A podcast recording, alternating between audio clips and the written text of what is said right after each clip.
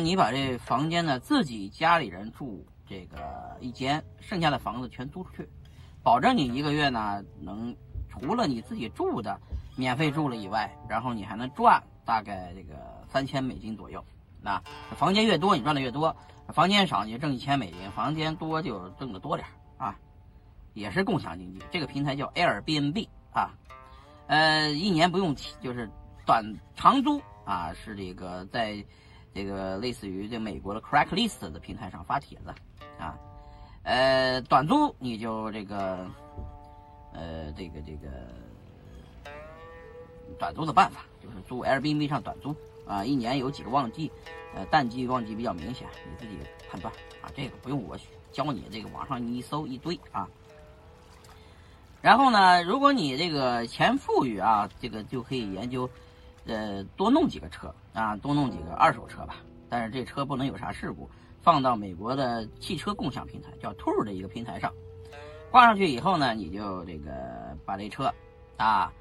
出租出去啊，大约一个像特斯拉这么样的一个二手车，大约就是两万多美金，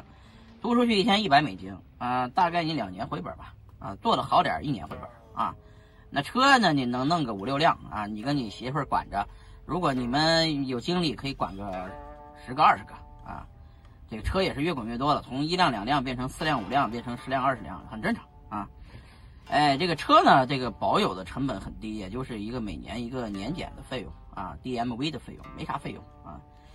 呃，车也呢，这这个这个租出去有点收益，你这个车呢，你也是小本生意啊，啊，保证你这个一年车上如果有十个车的话。一年正常赚个十万美金问题不大啊，十万美金又是多少钱？我刚才给你算了啊，这个共享的一个就光共享的概念就能挣这么多钱。哎，那你说这个，难道这个美国人不知道共享呃这个行这个东西赚钱吗？哎，好多人真不知道啊，在硅谷这个地方的人喜欢用共享的概念，呃，很多美国其他地方的人不知道共享概念该怎么玩啊。美国的人也好多的这个这个这个能上班的找到工作的都上班找工作了，呃，上班找不着工作的都是等着社吃社会救济或者直接当流浪汉了，呃，然后或者做作奸犯科了。但是呢，这个这个琢磨这种事儿的小生意的人比较少，但是大部分人都喜欢打个工，所以呢，这种生意确实没什么人竞争啊，你愿意来就做呗啊，呃，这是实体生意了。当然说你要是这个想倒腾倒腾。别的生意，比方说你有钱更多点儿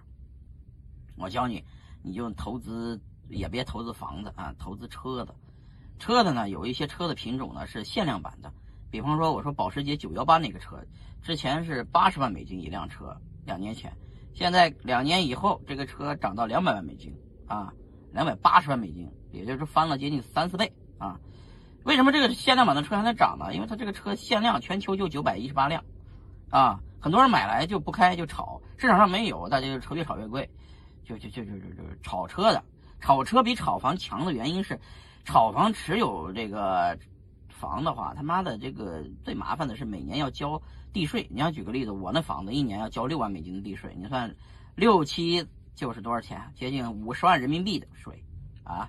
我每年啥都不干，住在那儿就要交五十万啊，等于是我那房子等于朝美国政府租的。是吧？持有房子，那房子增值比较慢，正常长长房子，硅谷的房子估计二十年能翻一倍就不错了，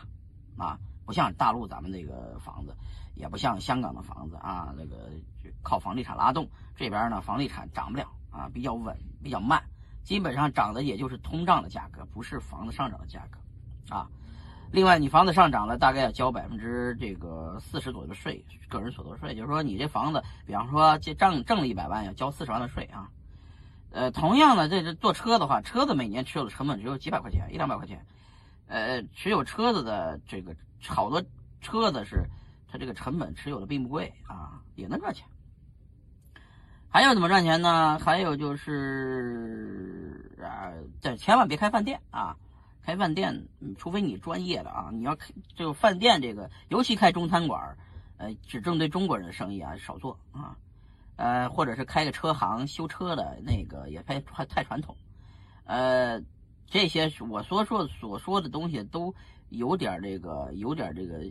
技术含量啊，比方说需要懂得做网站网络这些东西的才能做，尤其做这个互就是属于是传统行业上了上贬到线上的啊，这种结合的你可以做，因为这东西很简单学，只是要经营管理啊，就不要雇人啊，你一雇人的话你就贵了。你这工资非常贵，在这边啊！你要是说在这边就想小打小闹混碗饭吃，我告诉你问题不大啊！你小资生活过得很好，基本上那个在这边做任何行业都有行业门槛啊。嗯，那你要呃想明白做一些高科技的东西啊，你就得了啊！高科技的东西，因为咱就说了嘛，咱这我说前提是咱是没什么学历，没什么文凭，有点儿有点儿这个积蓄。来了以后愿意这个踏踏实实从零开始，那你就做点小生意，就我说这几个方案都可以。如果你这不想那个，就是这个呃这个辛苦，那也就别来别来国外啊，尤其尤其别来美国啊。呃，我做的这都说说的都是实体行业跟这个线下生意结合的啊，线上线下结合的，这个是有有未来的啊。千万别做那种实体行业，就纯实体的，纯线下的，不跟线上结合的，那都没戏啊。为什么说没戏呢？因为你想啊，你这个就是美国的实体经济占整个经济规模的百分之四十，虚拟经济啊，包括这个互联网经济、信息数据，还有这个金融、数字经济、数字金融等等，加在一起占百分之六十，啊，这个国家是就是我就是脱实向虚了很久了。这个房地产在这个边不是什么挣钱的生意，是稳定的生意，它很难增值啊。